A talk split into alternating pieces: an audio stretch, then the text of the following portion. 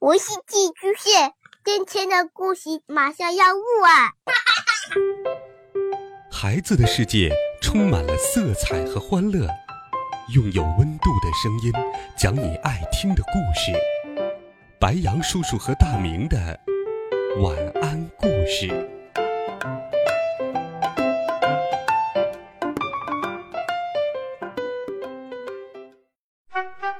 小朋友们、同学们，大家好，欢迎收听白羊叔叔讲故事。今天，白羊叔叔继续给你准备了神奇、好听、有趣的第二十集，帮助同学。第二天早上，我醒来的时候，感觉脑袋一阵疼痛，妈妈正拿着上次表哥送给我的空气锤在捶打我呢。妈妈见我睁开眼睛，说道：“快点刷牙洗脸，上课要迟到了。”我迷迷糊糊的说：“我昨晚太累了，让我多睡一会儿不行吗？”妈妈说：“不行，就算成了超人，也是要上课的。电视里面的超人不是要上课吗？”我只好爬了起来。妈妈，那你也要用温柔一点的方式叫我起床啊。空气锤打人还是挺疼的。妈妈说：“没办法，我怎么叫都叫不醒你。快点，快点，别再啰嗦了。”我冲进卫生间，迅速刷牙、洗脸、吃饭。临走前，妈妈照例又念叨了一大堆，并且特别吩咐我不要多管闲事，她怕我还跟昨天晚上一样被人揍了。睡了一觉，我的飞行能力恢复了。我从窗户唰的一下就飞了出去，迅速的朝学校的方向飞去。我在学校的操场上着陆，几个刚好从旁边经过的学生连忙避让我。大家都知道，超人是害群之马，都害怕我们。这时，我看见操场北边，平时校长训话的台子上。有个家伙正对着话筒叽里呱啦的用外语说着什么，一边说一边还不停的打手势。哦，是外语班的超人疯子。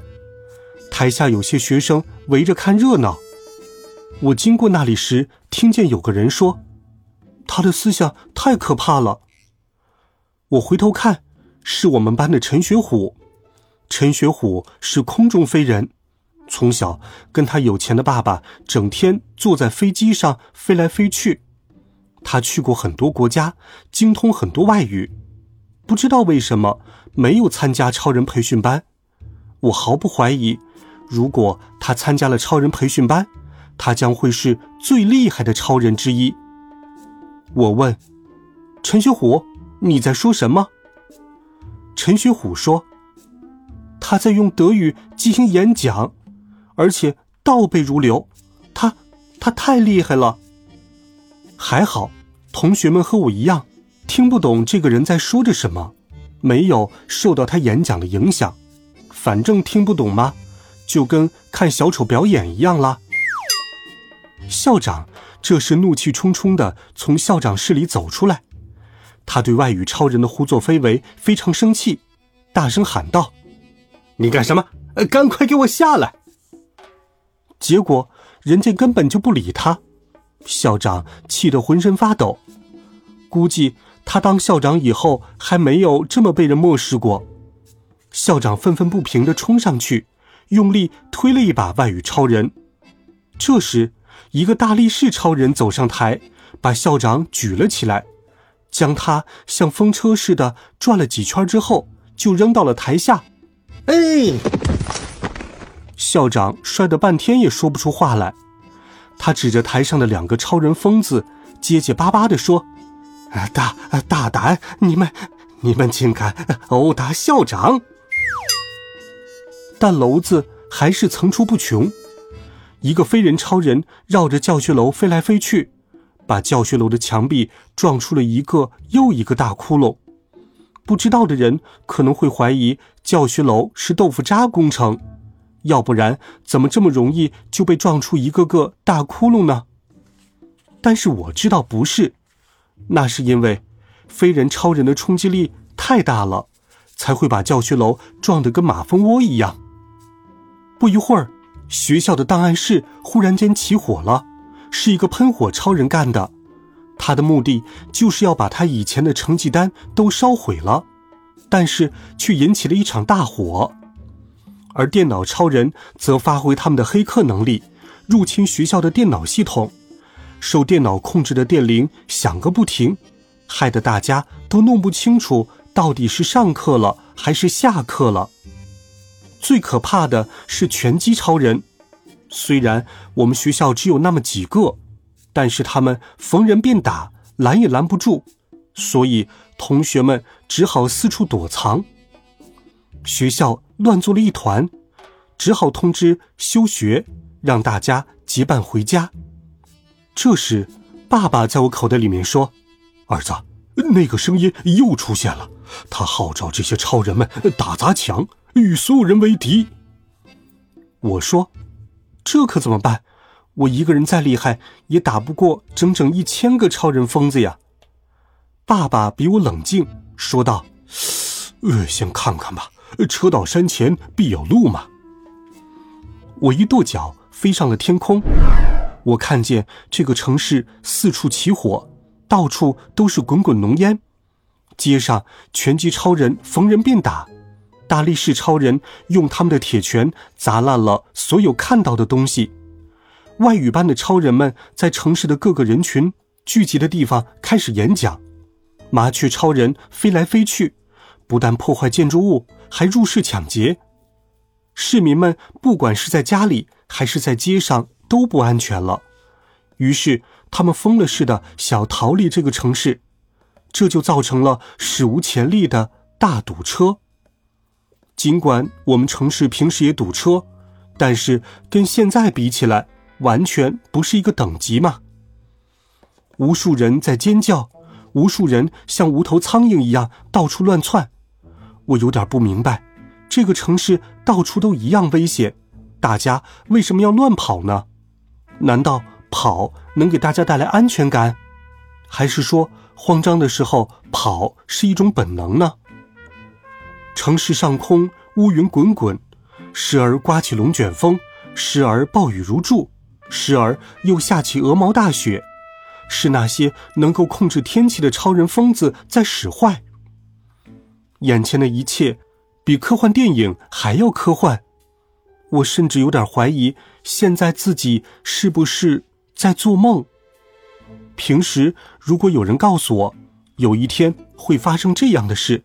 我一定会认为他是不是科幻小说看多了，脑子进水了。但是现在我很真实的感觉到了，这一切都是真的。我敢跟你打赌，这一切都是真真实实发生的，我一点儿都没有虚构。我知道现在该是我出动的时候了。超人所肩负的使命就是保护大家，拯救世界。